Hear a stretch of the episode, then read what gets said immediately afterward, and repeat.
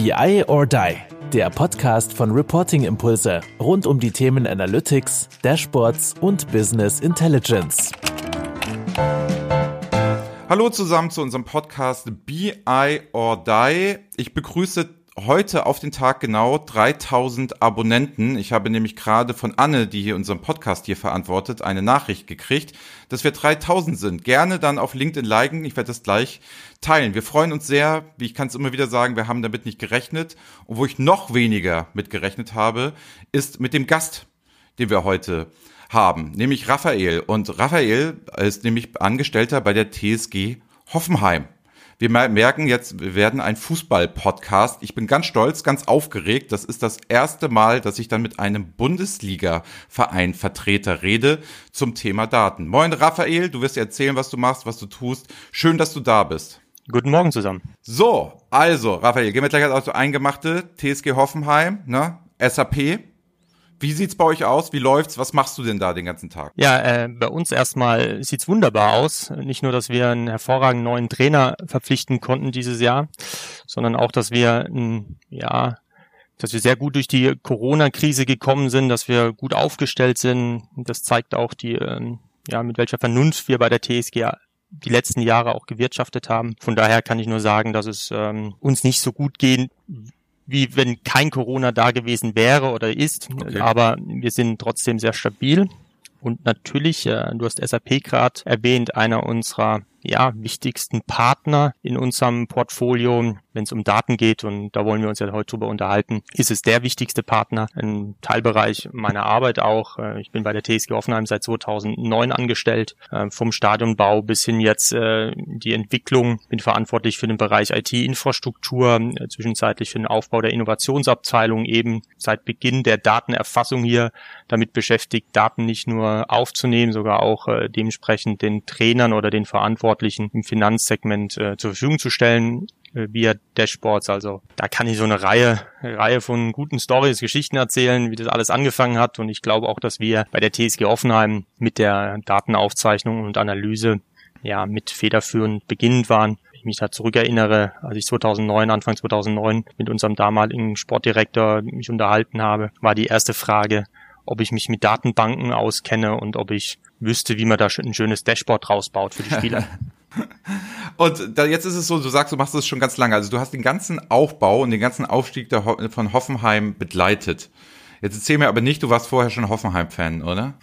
Gut, äh, man muss man muss fairerweise dazu sagen, äh, begonnen hat das Projekt ja 2006, 2005, 2006 mit, ähm, mhm. Ralf Rangnick und äh, Bernhard Peters. Ich bin 2009 in die IT-Abteilung gewechselt. Ich war vorher ähm, als Betriebswirt äh, und äh, Informatiker im, bei einem großen Maschinenhersteller hier in der Gegend und Hoffenheim-Fan ist natürlich schwierig, wenn man äh, aufwächst in der Bundesliga mit Größen wie Oliver Kahn oder in dem Fall ähm, ja große Nationalspieler, die in Gladbach spielen und so weiter.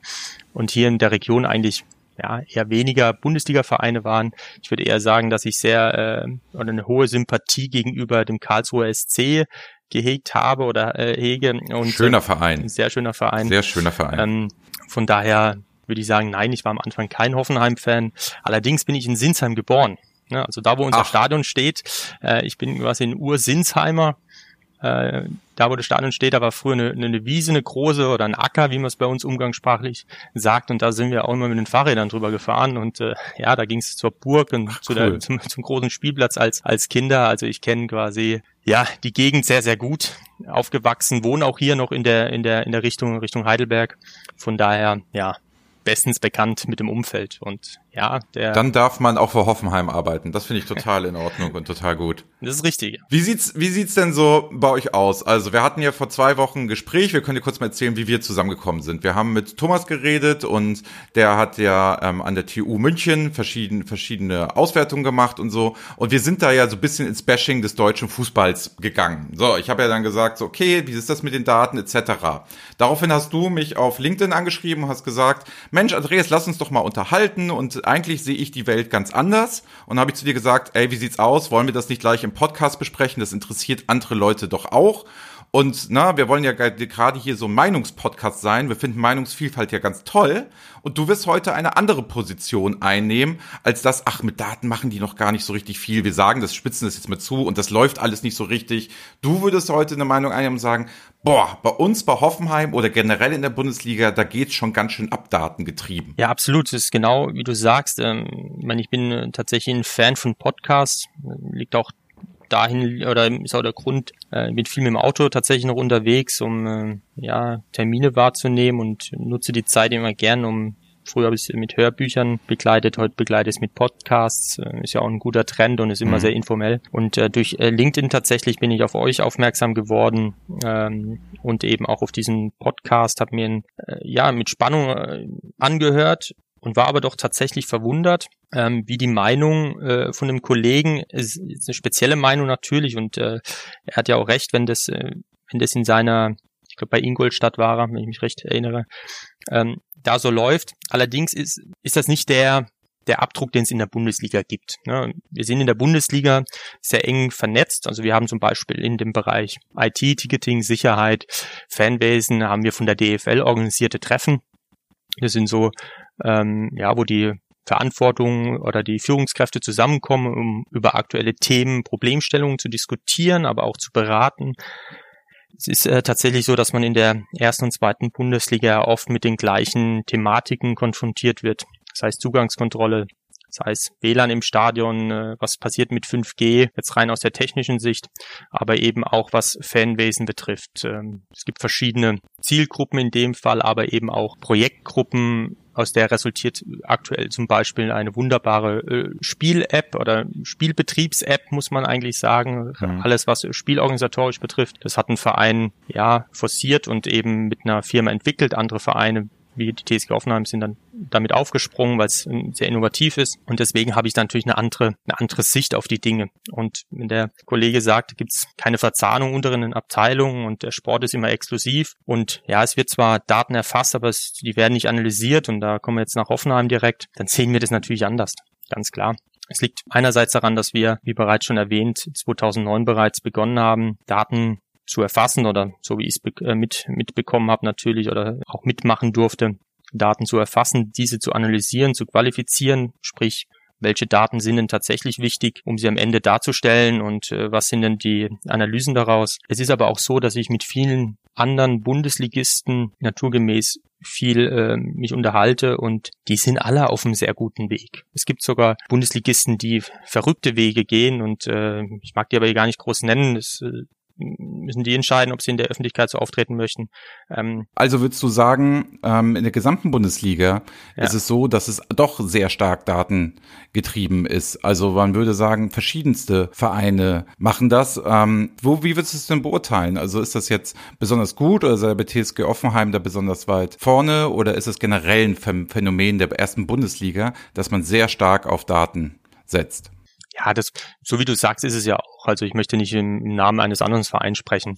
Aber es ist tatsächlich so, dass die Bundesliga allgemein sich schon auf einen gewissen Datenstamm auch äh, geeinigt hat, dass viele nicht nur in der Spielanalyse oder in den Daten, die nach dem Spiel kommen, das war auch so ein Faktor. Ja, was macht man mit so alten Daten, die landen im Papierkorb, wenn man es auf PDF bekommt?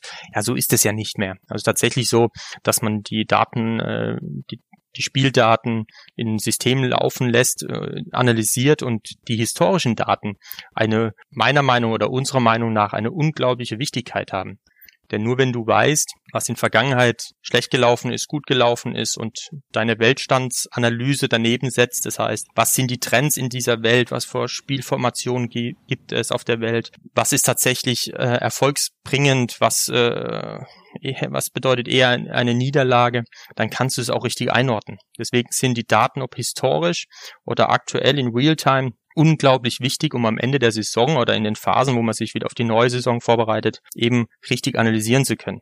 Und ja, vielleicht ist es für den Moment nicht wichtig, ob ein Spieler eine hohe Fehlpassquote hatte oder enorm viel gelaufen ist, aber auf die Dauer die Entwicklung, und das ist das Wichtige, und das ist unsere Philosophie auch, was ja auch unsere Nachwuchsentwicklung betrifft, ist es unglaublich wichtig zu wissen, wohin muss ich einen Spieler entwickeln und was für Fähigkeiten muss er besitzen, um nicht nur den jetzigen Stand des Bundesligaspielers zu erfüllen, sondern auch in Zukunft gerüstet zu sein. Und deswegen sind alle Daten unglaublich wichtig. Was würdest du denn jetzt sagen, welche KPIs sind denn dann so interessant? Also welche Daten erhebt man denn und welche nutzt man denn nachher? Ich stelle mir das halt unheimlich schwierig vor. Und wie ist das denn? Ähm, ähm, kommuniziert man dann auch mit den Spielern? Also gucken die selbst auf die Daten, legen die selber KPIs fest, die sie dann erreichen wollen? Also ich habe so das Gefühl, es ist halt relativ schwierig, weil wenn der jetzt den entscheidenden Pass spielt und hat sich aber das ganze Spiel über nicht gezeigt, wie funktioniert das denn? Also wie mache ich diese KPI-Erhebung? Jetzt natürlich eine Reihe von Fragen und vielleicht äh, fangen wir vorne an, das ist ganz wichtig, oder in der Vergangenheit an. Denn all diese Fragestellungen haben wir uns natürlich damals auch gestellt. Und das ist ganz wichtig in der Entwicklung, die wir in den letzten Jahrzehnt genommen haben, war immer die Frage, welche Daten benötigen wir und wie, wie ich eben schon äh, kurz erwähnt habe, wie qualifizieren wir diese Daten? Und äh, es ist ja ganz entscheidend, es ist richtig, nicht wer am meisten läuft, es ist effektiv, sondern es gibt ja, ähm, ich habe mich da auch mit Größen der, der, der Bundesliga und internationalen Trainern schon ausgetauscht. Es ist wichtig, den richtigen Laufweg zu haben, den richtigen Pass abzufangen oder das richtige Stellungsspiel zu haben. Das heißt, du musst ja auch vorher im Vorfeld eine Matrix erstellen. Was ist denn aus deiner Spielphilosophie? Die du entwickelt hast, und dann müssen wir wieder ein, Punkt, ein Stück zurückgehen, du entwickelst eine Spielphilosophie für die Akademie und sagst, das ist mein Spielaufbau, das ist meine Verteidigungsstrategie, das sind meine Räume, die ich füllen möchte, das sind meine Laufwege und dann legst du die Matrix drüber, was hat denn der Spieler tatsächlich gemacht? Und dann muss man natürlich auch immer die einzelnen Trainingseinheiten qualifizieren. Man kann nicht einfach einen Spieler mit einem modernen Tracking-System ausrüsten und sagen, okay, jetzt habe ich halt die Daten, äh, macht da ein schönes Dashboard raus und der Trainer sieht, okay, der Spieler ist so viel gelaufen, der hat so viele Pässe gespielt, davon waren äh, 53 ähm, sind äh, angekommen, äh, 47 äh, waren Fehlpässe sondern er muss genau festlegen, und das ist die große Kunst in dieser ganzen, vielleicht auch der Knackpunkt, warum viele Vereine äh, sich da nicht erst rangetraut haben, Du musst natürlich diesen Datenstamm, den du haben möchtest, die Informationen, die du haben möchtest, klar darlegen, wie sie erstens sein sollen, welche Daten es sein sollen und wie sie darzustellen sind. Und das ist ein ganz, ganz schwieriger Prozess,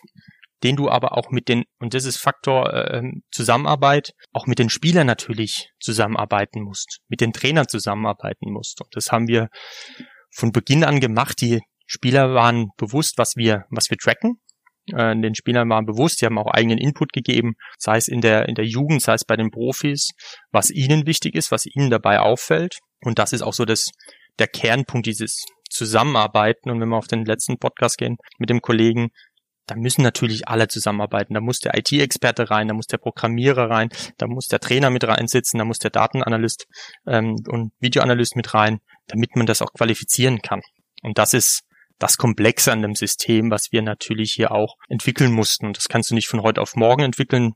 Da haben wir eben unglaublich viel Erfahrungen gesammelt und bilden uns oder entwickeln uns da auch ständig weiter. So, jetzt kenne ich das ja selber. Also der Verein, ne, der kann ja auch so einen Trainer mal wechseln. Also beim HSV sind wir leidlich, also leidlich damit geplagt. Ne, wir haben das ja öfter, dass mal der, der Trainer wechselt. Muss ich dann all mein System, also alle Daten, alle KPIs, alles, was ich vorher festgelegt habe, dann jedes Mal individuell neu auf den Trainer anpassen? Oder ist es eher so, dass die Daten feststehen und man sucht sich dann den passenden Trainer?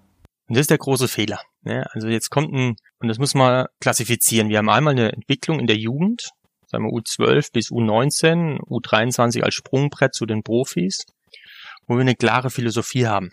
Das ist unsere Ausbildungsphilosophie. Da gibt es diesen Datenstamm oder die Software, die darauf angepasst ist. Das sind die Erkenntnisse daraus.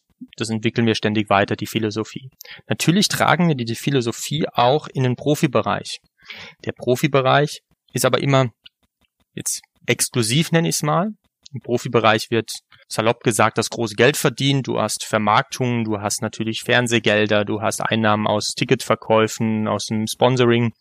Du musst natürlich auch dementsprechend hast du viele Ausgaben der, gegenüber der, des, des Devs und der Spielergehälter. Und du musst da schon unterscheiden zwischen kurzfristigem Erfolg und langer Entwicklung. Wichtig ist, wenn du im Jugendbereich einen Trainerwechsel hast, dann muss der Trainer zur Philosophie passen. Wenn du im Profibereich einen Trainerwechsel hast, musst du natürlich auch schauen, dass der Trainer wunschgemäß, wenn es gut läuft, komplett in die Philosophie passt oder nicht weit davon abschweift. Und das ist die komplexe Aufgabe, die jetzt auch dieses Jahr natürlich unser, unsere Führungskräfte beziehungsweise unser Manager und die Geschäftsleitung hatten, einen Trainer zu finden, der genau in unsere Philosophie passt, der von seinem Führungsstil, von seiner Ansprache, von seiner Spielidee zur TSG Hoffenheim passt. Das macht auch dieses nachhaltige Wirtschaften, das wir hier bei der TSG Hoffenheim forcieren, aus, dass wir eben nicht kurzfristig rein auf Erfolg gehen und sagen, okay, wir wollen jetzt einen erfahrenen Trainer holen. Wir schmeißen unsere Philosophie komplett über den Haufen im Profibereich. Wir wollen in die Champions League. Wir machen alles dafür, investieren unsere ganzes Kapital, was wir uns über Jahr, in den letzten Jahrzehnten durch clevere Transfers erwirtschaftet haben, rein und, und holen die, die Spieler, die uns dahin führen. Das wird es bei uns nicht geben, weil wir dieses langfristige Denken haben, weil wir an morgen denken.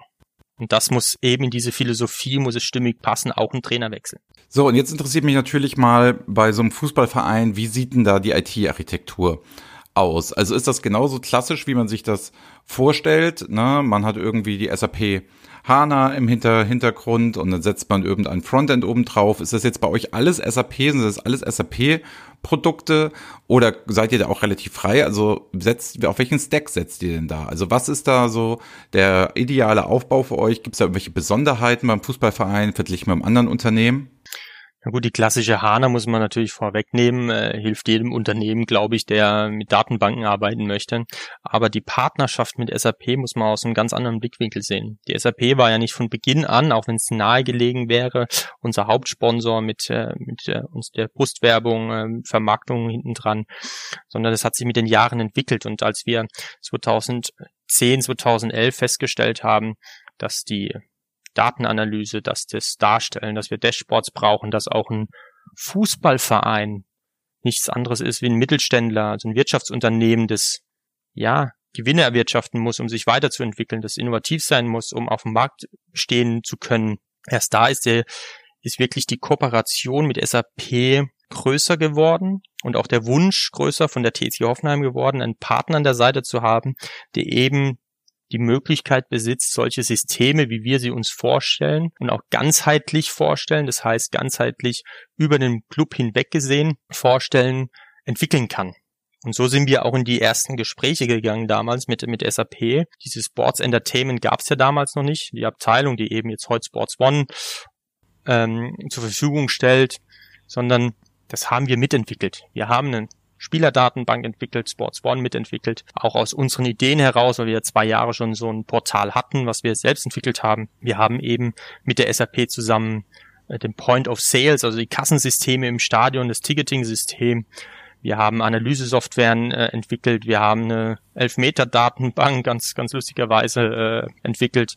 Also den kompletten Spektrum, was eigentlich ein Sportverein heute benötigt, um softwaretechnisch aufgestellt zu sein, haben wir mit äh, in einer großartigen Partnerschaft mit SAP gemeinschaftlich hier ins Leben gerufen und sind da auch überaus glücklich damit. Ähm, denn die, die Komplexität auch im Hintergrund mit dem klassischen ERP im Einsatz ist oder für unseren für unser Fanwesenmanagement in CRM im Hintergrund und ja, SAC, also SAP Analytics Cloud haben wir natürlich auch äh, als wichtigen Baustein bei uns im Portfolio.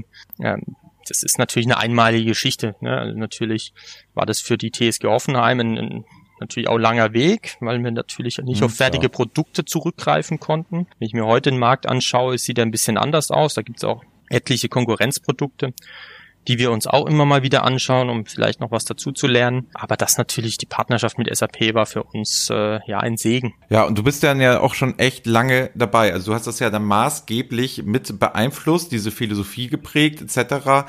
Ähm, wird dein Know-how denn auch von anderen Vereinen dann genutzt, also Bundesliga oder Europa? Also du hast es ja so ein bisschen durchklingen lassen. Die Verzahnung ist sehr eng in diesem Bereich. Also man sieht sich da gar nicht so als Konkurrent, sondern gegenseitig gibt man sich die Mittel und dann guckt man, wer das Beste daraus macht. Habe ich das so richtig rausgehört? Ja, nicht ganz. Es ist schon so natürlich, dass man ähm, in, in Europa, speziell in Europa und auf dem amerikanischen Markt, ja, schon eine hohe Nachfrage an der TSG Offenheim hat und speziell natürlich auch an, an den Mitarbeitern, die das jetzt nicht ein Jahrzehnt lang äh, mitentwickelt mhm. haben. Das ist, das ist logisch, das ist ein normaler Wettbewerbsmarkt, ähm, das ist gang und gäbe. Ähm, speziell ist bei uns aber in der Bundesliga oder mit unseren Partnern, es gibt so verschiedene, ja, Innovationskreise, äh, IT-Kreise, wo man sich austauscht. Aber den Austausch kann man sich so vorstellen, man holt sich Tipps. Wie gehe ich sowas an? Wie, äh, ich meine, das ist ja auch der größte Baustein. Jetzt äh, nehmen wir mal einen Verein XY in der zweiten Liga, hat noch keine Digitalisierung, hat noch keine Analysesoftware oder kein so spezielles Sports One im Einsatz.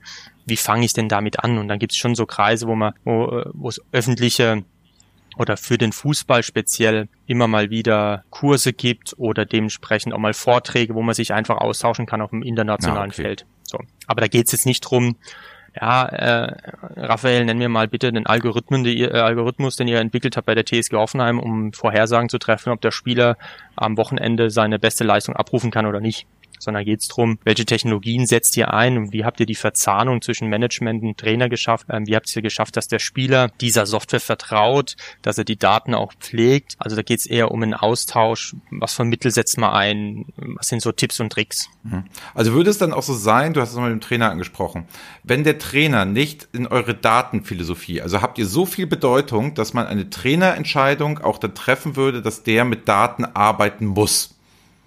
Also ist das wirklich so ein großer Bestandteil bei euch in der Gesamtphilosophie, dass Daten so wichtig sind? Also ich, ein Beispiel.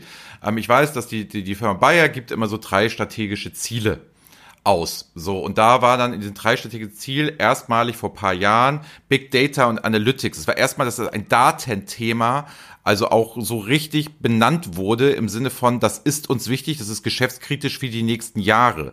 Und da, da der Rückschluss auf euch. Also ist dann in so einer Trainerentscheidung tatsächlich, ich weiß ja nicht, ob du das erzählen darfst, aber tatsächlich so, dass man sagen müsste, ah, der müsste schon auch irgendwie datenaffin sein oder jedenfalls offen dafür sein. Der darf das jetzt nicht alles blockieren, weil das eine Grundphilosophie von Hoffmann ist, dass Daten eine Wichtigkeit haben.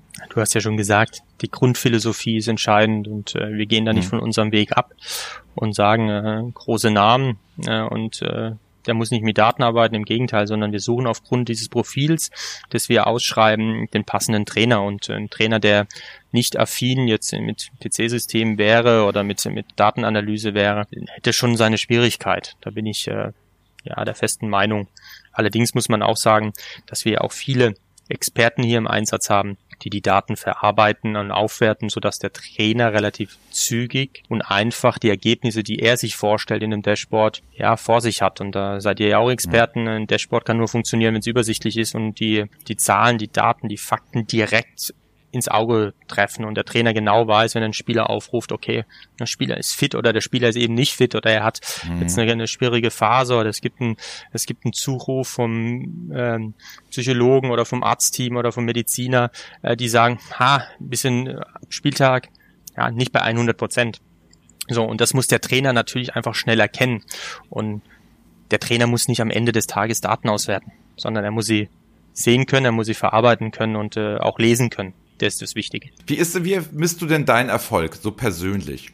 Also du hast ja ein, ein Mittel, das andere Arbeitnehmer jetzt so klassisch nicht haben. Du könntest ja an jedem Spieltag, an dem die Hoffenheim, also in dem Hoffenheim gewinnt, ja auch selber für dich jetzt definieren, oh krass, da habe ich einen Teil zu beigetragen. Oder sagen wir die langfristige Ent Entwicklung. Bist du dann nach so einem Spieltag, also wenn wir das kurzfristig betrachten, dann auch irgendwie unzufrieden? Also ist, siehst du deinen Einfluss auf dieses Spielgeschehen so groß an, dass du auch selber sagst, oh, da habe ich mich einen Teil davon. Meinetwegen auch langfristig gesehen. Ne? Also wie, wie definierst du das für dich selber? Also wie definierst du den Erfolg deiner Arbeit? Ein klassischer, sage ich mal, datengetriebener Mensch, ein T-Letter würde sagen, die da oben im Management sind zufrieden mit den Daten, die machen das alles, wir werden immer datengetriebener, wir machen Prozesse, wir werden digitaler. Du hast ja echt die Möglichkeit zu sagen, gewinnen oder verlieren. Verstehst du, was ich meine? Es ist ja, du bist ja in einer ganz privilegierten Situation oder eben halt auch nicht. Ich glaube, das muss man auch, da muss man ein bisschen weiter ausholen. Ich bin ja nicht nur für, für jetzt ähm, die Systeme zuständig, sondern auch für die IT-Infrastruktur im, im Stadion. Da gehört natürlich auch viel, viel anderes noch dazu an so einem Spielbetrieb und weiter ausholen deswegen noch, wenn du für einen Bundesligisten arbeitest, wenn du in dieser speziellen Branche, es ist eine Eventbranche, eine Sporteventbranche arbeitest, dann hast du speziell im, in der Bundesliga im Fußball ein Ziel. Und das ist Samstag 15.30 Dass mhm. da der Weg dorthin und die 90 Minuten und die Stunde danach alles reibungslos funktioniert. Wie sich eben ein perfekt organisiertes Spiel anfühlt. Und dafür hast du natürlich jetzt nach, nach zwölf Jahren auch ein, ein Feeling. Hä? Haben die, mein Bereich sind zum Beispiel auch die, die Zutrittssektoren, also das, das Drehkreuz an sich, die, die Stadiontechnik teilweise, ob die Analyse oder die, die, die Beamer, jetzt klassischerweise die Beamer in, ihre Arbeit gemacht haben, ob die, ob die Catering-Kassen funktioniert haben, ob im Fanshop alles reibungslos funktioniert hat in der, in der Technologie. Das heißt, es ist ein großes Feld und wenn du nach dem Spiel, sage ich mal, 3-0 gewinnst gegen einen guten Gegner und der Spieltag auch zu 100 äh, Prozent perfekt war, dann bin ich zufrieden. Wenn der ja, Spieltag das, ja. 100 Prozent perfekt war und wir aber 2-0 gegen ein vermeintlich schlechteren Gegner verloren haben, dann gehe ich natürlich auch mit dem dicken Hals nach Hause, weil wir all das, was wir investieren in der Woche und versuchen, die perfekten Bedingungen für die elf Jungs auf dem Platz zur Verfügung zu stellen, dann doch nicht funktioniert hat vielleicht.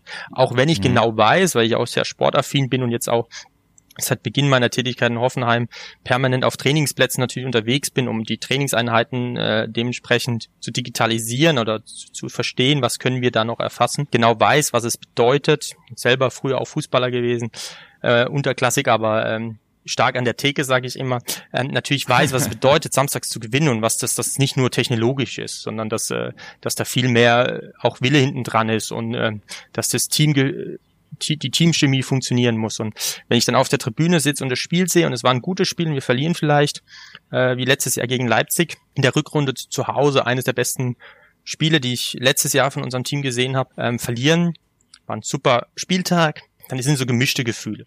Und vielleicht mein persönlicher Erfolg ist dann schon auch, wenn die Organisation linksrum komplett perfekt war.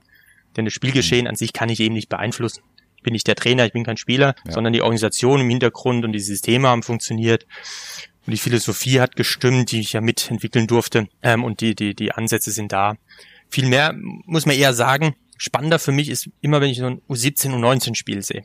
Da, vielleicht so noch ein Tick näher dran zu sehen, okay, wie läuft denn da die Entwicklung der Spieler, die ich jetzt vielleicht auch im Innovationsbereich die letzten fünf Jahre begleiten durfte. Hier auch jetzt natürlich bestes Beispiel Sonntag. Ich glaube, es war die 30. Spielminute, als Niklas Süle eingewechselt wurde. Dann siehst du einen Spieler, den du selber hier in unserem Football Now, eine hochentwickelte Passtrainingsmaschine, selbst trainieren durftest, mit dem du viel gearbeitet hast, der äh, durch unsere Jugendakademie gelaufen ist. Du warst in seinem ersten äh, Profi-Einsatz dabei. Der wird Triple-Sieger.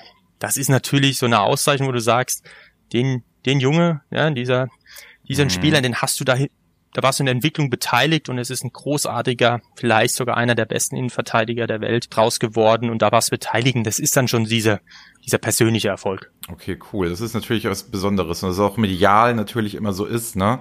Also finde ich natürlich ganz, ganz aufregend und ganz, ganz spannend. Wo gilt die Hoffenheim denn hin? Oder du persönlich, wo wollt ihr denn hin mit Daten? Also wir haben gemerkt, ist alles wichtig etc. Wenn du mal so ein Zielbild was du noch gerne alles machen würdest so in den nächsten Jahren, weil der technologische Fortschritt, der wird ja kommen, der geht ja immer mehr, das wird ja zwangsläufig so sein. Wie stark würdest du denn gerne so in das Fußballgeschehen eingreifen? Was hättest du denn alles gerne oder was habt ihr denn schon so für Visionen? So soll datengetrieben der Sport noch besser werden und die Hoffenheim besser werden und dadurch soll halt ein richtiger Wettbewerbsvorteil kommen. Ich glaube, da muss ich auch wieder differenzieren äh, einer meiner persönlichen Meinungen, einer natürlich der TSG Offenheim und ähm, mhm. die TSG Offenheim sieht sich natürlich schon auch datengetrieben. Ja, also im Finanzgeschäftsführer äh, ist natürlich unglaublich wichtig, dass er ein Dashboard hat, wo er jederzeit im Realtime sieht, äh, was sind unsere Verkäufe online, vor Ort, äh, wie viel, salopp gesagt, Bratwürste und Bier wurden am Wochenende verkauft oder Realtime auch im Spiel. Ja.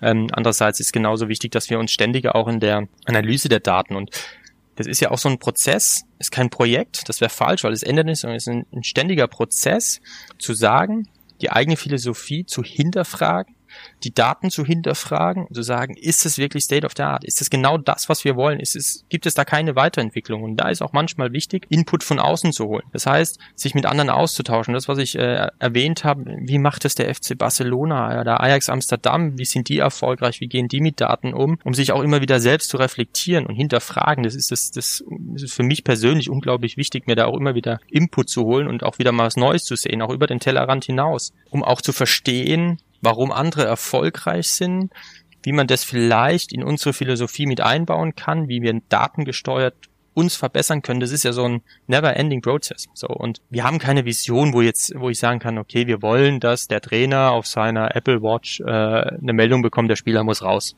Das ist übertrieben und das, ja, jetzt komme ich rüber zu meiner persönlichen Meinung. Man muss auch das schon sehen. Wir haben bei der TSG Offenheim unglaublich viel Möglichkeiten, aber der Fußball an sich, das 11 gegen 11 und ich bin eben noch so ein alter Fußballromantiker, ähm, das soll eigentlich nicht so sein, dass der, dass der Trainer draußen, wie gesagt, auf der Uhr gesagt bekommt, so 2014 äh, WM-Finale. Äh, Bastian Schweinsteiger muss in der 76. Minute ausgewechselt werden, weil der hat äh, 27 Prellungen und äh, hat sein Pensium überschritten. Das darf nicht passieren, sondern der, der technische Fortschritt darf nur so weit gehen, dass es Empfehlungen gibt. Aber der Faktor Mensch der muss ja, der muss bestehen bleiben. Also ich will keinen Roboter an der Außenlinie oder nur datengesteuertes Spiel, dann kann ich einfach FIFA spielen, ne? Sondern ja. dieser Faktor Mensch, dass der Trainer so ein Bauchgefühl hat, den Bastian, den lasse ich spielen. Das ist gerade der, der Leader auf dem Feld und der wird uns in der 119 Minute, wird der nochmal aufstehen und alle pushen, der wird immer da sein.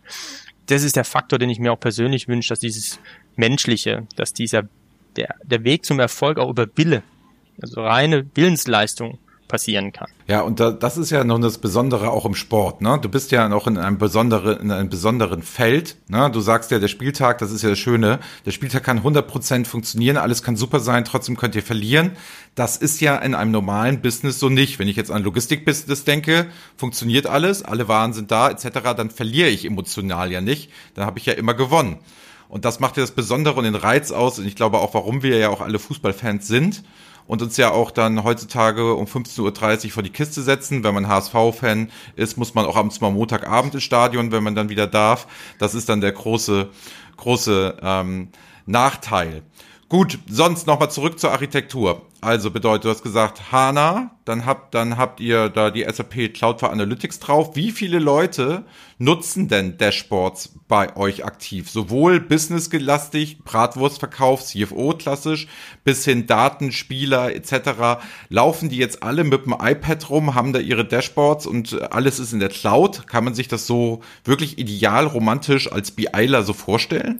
Ja, gerne. Ja, es ist tatsächlich so, äh, dass wir natürlich dank auch SAP Analytics Cloud und durch äh, die HANA-Datenbank im Hintergrund jederzeit unsere Daten abrufen können. Und wir haben es geschafft, auch die Verzahnung, das heißt, ob es im Marketing ist, im Sponsoring, ob es in der klassischen Buchhaltung ist, ob es im Sportbereich ist, dass wir die Daten alle abrufbar haben. Und es ist A und so, die Daten dementsprechend abrufbar zu machen und sie in verschiedenen Dashboards darzustellen. Also ja, äh, unser Finanzgeschäftsführer hat seine Daten, die er wünscht, äh, unser Sportmanager hat seine Daten, die er wünscht, der Mediziner hat die Daten ähm, auf dem Dashboard, selbst der Spieler hat seine Daten auf dem, auf dem iPhone griffbereit, kann sich einloggen. Ich habe meine Daten, ich habe klassischerweise natürlich so eine Systemlandschaft auch bei mir aufgegliedert, wo ich, wo ich alles sehe, ob alles denn funktioniert, bis hin zum einzelnen, einzelnen äh, runtergebrochen, bis auf den Sensor auf dem, auf dem Feld auf dem Jugendfeld zum Beispiel. Also jeder hat so seine Performance-Daten und die ja, wichtigen Daten fürs Daily Business immer griffbereit. Okay, krass. Ja. Und wie ist es so bei euch, diesen ganzen Faktor Data Scientisten? Also bedeutet, worauf hinaus will. Wir nennen es ja immer bei uns klassisch so Visual Analytics. Fragestellungen, die ich noch nicht habe, die sich aber trotzdem selber durch die Daten beantworten. Dinge, die ich halt erst erkenne, wenn ich mich mit den Daten beschäftige. Also alles, was so Analyse ist. Habt ihr auch so eine Data Science Abteilung oder verschiedene Leute, die relativ frei in solchen Projekten, nenne ich sie mal, agieren dürfen, um vielleicht Dinge im Sport zu erkennen, die gemeinläufig ja noch gar nicht da sind, wo man einen Trainer dann erst aufmerksam macht, guck mal, da gibt es Korrelationen. Ist dir jemals aufgefallen, dass das im Spielbetrieb, nenne ich es jetzt einfach mal, wichtig ist? Also Bratwurstverkäufe finde ich jetzt relativ öde, dass die jetzt ein Bier dazu bestellen. Das kann ich dir auch vorher sagen, dass das eine Korrelation gibt.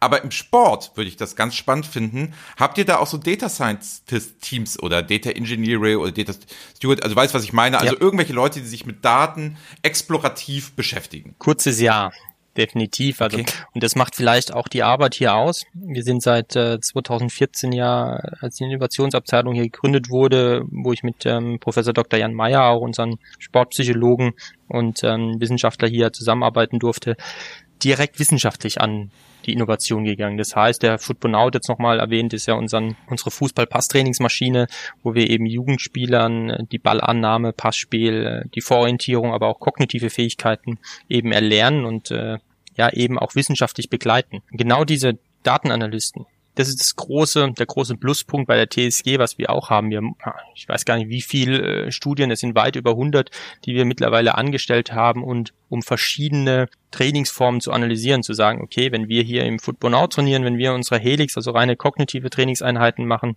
korreliert das Ganze mit dem Trainingseffekt draußen auf dem Platz. Also mache ich einen Spieler besser durch unsere innovativen Technologien oder mache ich einen Spieler oder halte ich den Spieler nur auf einem gewissen Level?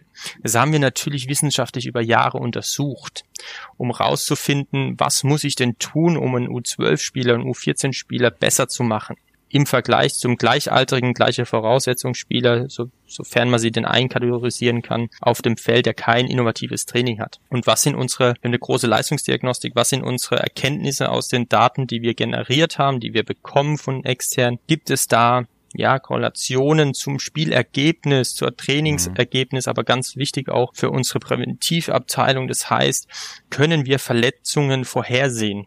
Können wir erkennen, dass ein Spieler durch eine ah. wiederholte Aktion, wo es das letzte Mal eine Verletzung aufgerufen hat oder aus äh, ähm, äh, passiert ist, können wir das vorhersehen. So, was, was müssen wir tun oder wie müssen wir die Daten aufgreifen und analysieren, um so Vorhersagen zu machen. Und da haben wir aktuell natürlich, ich weiß gar nicht, sind glaube ich über 20 wissenschaftliche Mitarbeiter, die im Zuge ihrer Bachelor, Master und Doktorenarbeiten für uns arbeiten und Daten analysieren.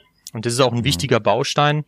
Einer allein oder vielleicht, äh, da hat der Kollege recht, die, die, vom anderen Podcast ähm, oder von der Folge vorher, dass er, dass es in anderen Vereinen nicht so auf Wissenschaft bezogen wird oder die Wissenschaft mit eingebunden wird. Und das ist aber ein Faktor, der tatsächlich sehr, sehr wichtig ist, denn ohne diese wissenschaftliche Arbeit fällt es unglaublich schwer, wenn du jetzt da ein oder zwei Personen äh, einfach reinholst ins Unternehmen, die die Daten aufbereiten sollen, die sie analysieren. Ja, wo fangen die denn an?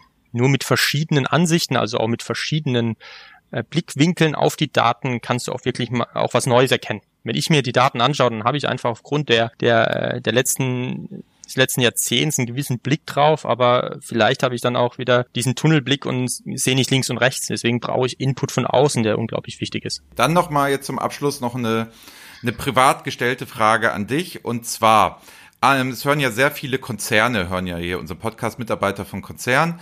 Wenn man jetzt mal Interesse hat, dass du vielleicht mal erzählst, wie funktioniert so alles bei euch bei der TSG Hoffenheim auf irgendeinem Event, aus einem größeren etc., wo du vielleicht auch zu Gast bist und selber was mitnehmen kannst und selber siehst, ach so machen die das und das wäre ganz interessant für dich. Darf man dir da auf LinkedIn mal dich, dich mit dir vernetzen, mal eine Anfrage stellen etc. Oder ist die Hoffenheim so abgekanzelt, dass man sagt, da kommt man gar nicht ran? Oder findest du Austausch da auch wichtig, dass man einfach mal sagt, ja klar, ich bin für alles offen, da lerne ich ja auch. Wie ist denn da so die Geschichte? Wenn ich jetzt, wenn, sage ich mal, für die NASA arbeite, könnte es schwierig sein, dass ich, dass ich dort in den Austausch gehe. Aber wie siehst du das denn persönlich? Na, wir haben schon namhafte Kooperationen und äh, ohne jetzt die NASA zu nennen, aber auch ähnliche Partner, mit denen wir uns wirklich ähm, ja regelmäßig treffen und austauschen.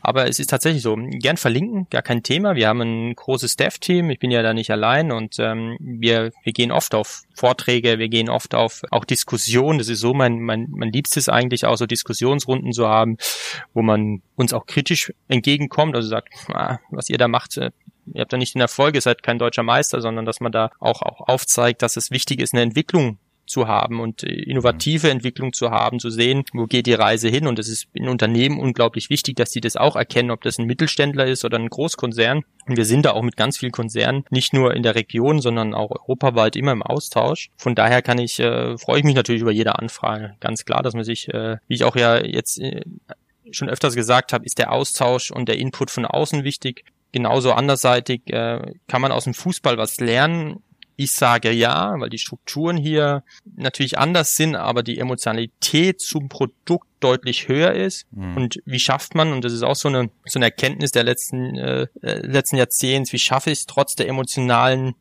Bindung zum Produkt, zum Endprodukt, eine wirklich saubere, ein sauberes Unternehmensstruktur aufzubauen und zu erhalten, so dass ich wirklich einen Wirtschaftsbetrieb aufbaue, unabhängig wie die Emotionen auf dem Platz sind, sondern ja. erfolgreich zu sein, darüber hinaus. Das haben wir leider, um jetzt nicht abzuschweifen, aber bei anderen äh, Traditionsvereine, die sehr emotional aufgeladen sind, dass da nur das, das kurzfristige Ziel im, in Augenschein genommen wird, aber nicht die langfristigen Ziele. Und das ist, glaube ich, das Entscheidende, wie man das angeht. Und das ist diese Philosophiefrage. Und äh, ja, da haben wir natürlich einen tollen Koffer, mit dem wir arbeiten können, auch mit Unternehmen, wo wir sagen, okay, mit diesen Schritten kannst du da wirklich viel Erfolg haben. Dann noch eine letzte Frage, bevor wir hier beenden. Du hast, wir telefonieren hier über Teams, wenn wir die Podcast-Aufnahmen machen. Einmal ist das Stadion groß im Hintergrund und dann steht da ein Pokal. Wofür hast du diesen Pokal? Das muss ich selber gucken. selber gucken. Dadurch, dass wir viele äh, ja, Wissenschaft betrieben haben bei uns ja. und immer wieder auch externe Vereine natürlich eingeladen haben. Ich habe hab eine große Studie selbst gemacht. Ähm, da haben wir äh, 300 Spieler getestet bei uns im Football Now und da kommen natürlich immer externe Mannschaften und die bringen auch immer Mitbringsel mit und da hängt auch so ein äh, Mitbringsel von einem Verein und der Pokal ist tatsächlich noch von einem Elfmeterturnier, wo wir eine, eine TSG-Mannschaft, äh, also Mitarbeitermannschaft gestellt haben, bei einem Fanturnier mitgemacht und da haben wir tatsächlich, wir sind zweiter Sieger geworden, steht schön drauf, zweiter Sieger. Also zweiter Sieger. äh, am Elfmeterturnier mitgespielt sozusagen. Und so Mitbringsel habe ich gern ab und zu irgendwie im Büro, die tausche ich auch aus. Da ist auch noch der Weltmeisterpokal, weil wir natürlich auch mit dem DFB einiges gemacht haben und durch SAP-Kooperation natürlich auch beim, bei der Weltmeisterschaft damit dabei waren. Also von daher sind hier immer schöne, ja, kleine, kleine Mitbringsel dabei. Cool. So, Football Out nochmal gesagt, das ist so, das ist so ein Ding, ne? das ist so ein Kasten. Ich sag, brech das mal runter. Ja dann leuchtet da was und dann spielt man halt dementsprechend und die Reflektoren und bla bla bla etc. Das wird halt alles. Das kann man sich, glaube ich, auf YouTube auch angucken. Richtig, genau, ja. Ne? Wenn ich richtig sehe. Da habe ich das nämlich auch mal gesehen. Standst du mal selber drin und hast mal einen Leistungsvergleich zu einem Profispieler und von, von dir gemacht? Also würde man da, wie siehst man die Differenz dann doch extrem? Deutlich, würde ich sagen, deutlich. Nein, also tatsächlich so, dass ich ja hauptverantwortlich für die, ähm, für den Football Out auch war, eine Zeit lang hier bei der Entstehung äh, im Projekt äh, hat und ähm, demzufolge habe ich natürlich mit den Trainern jeder Trainingssession, die wir erstellt haben und kreiert haben, selber erstellt und getestet und mit den Trainern und mit den Spielern durchgeführt. Man kann sich das vorstellen, im ersten Jahr habe ich jede Trainingseinheit da mit den Spielern selbst als, als Coach drin gestanden und habe ja permanent gesucht draußen auf dem Platz, wie adaptiere ich da Trainingsformen in Football Now, um sie einfach noch effektiver zu machen, um mehr Zeit im Teamtraining auf dem Platz mhm. zu haben. Von daher habe ich mich natürlich da auch eine Zeit lang sehr stark äh, gemessen mit den Talenten und mit den Profis äh, und habe auch schnell gemerkt, äh, dass ich den richtigen Job habe und nicht auf dem Platz stehe. Richtig. Deswegen bin ich als Geisteswissenschaftler, ich wollte immer Uniprof werden, habe aber links und rechts gesehen, wie gut die anderen Leute sind, dann hat es nachher nur für Unternehmensberater gereicht. gut, ich wir machen es wie immer. Du hast jetzt gleich die letzten Worte in dem Podcast, darfst alles sagen, was dir wichtig ist, was du gerne möchtest, was du schon immer in einem Podcast sagen wolltest, muss auch gar nicht zum Thema gehören, da bist du völlig frei. Ich verabschiede mich. Nochmal lieben, lieben Dank, dass du mich kontaktiert hast, dass wir das hier gemacht haben. Ich freue mich schon auf weitere Dinge, die wir uns vielleicht mal einfallen lassen. Ich finde das hochgradig spannend. Ich finde es auch echt ganz, ganz toll, dass ein Bundesliga-Verein bei unserem kleinen Podcast mit unserer kleinen Firma sich hier unterhält und das macht und dass du auch emotional da was richtig stellen wolltest oder dass du sagst, du siehst die Welt halt anders. Vielen lieben Dank dafür. Das finde ich wirklich außergewöhnlich und nicht selbstverständlich. Und in dem Sinne an die Hörer, Tschüss, macht weiter, empfehlt uns, tut es. Wir haben natürlich jetzt den Ehrgeiz, dass wir nach den 3000 Abonnenten jetzt auf die 4000 gehen, auch wenn wir mit den 3000 sehr, sehr, sehr, sehr, sehr zufrieden sind.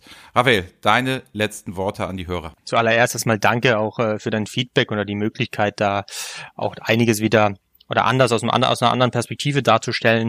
Und ich glaube, das Wichtigste in den Zeiten, wo wir uns befinden, da will ich gar nicht über Datenstrukturen oder Nachwuchsaufbau und ähm, Fußball-Bundesliga reden, sondern einfach an an alle Hörer und auch an, an Freunde, Bekannte appellieren, dass wir zusammen diese, diese furchtbare Corona-Krise überstehen, dass wir alle uns an die Hygienevorschriften halten, dass wir schnellstmöglich wieder einen Bundesliga-Alltag schaffen und aber eben auch einen Alltag, äh, der ohne Masken vielleicht stattfindet, wir uns gemeinsam wieder auf Konzerte treffen können. Lasst uns noch alle das zusammen durchstehen. Äh, ja, es ist schwierig, auch äh, für mich im, in der Großfamilie, nicht immer alle sehen zu können, aber das ist das Wichtigste. Bleibt alle gesund, bleibt, bleibt positiv. Äh, und wir sehen uns. Dem kann ich mich nur anschließen. Alles Gute, lieben Dank, Raphael. Ciao. Ciao.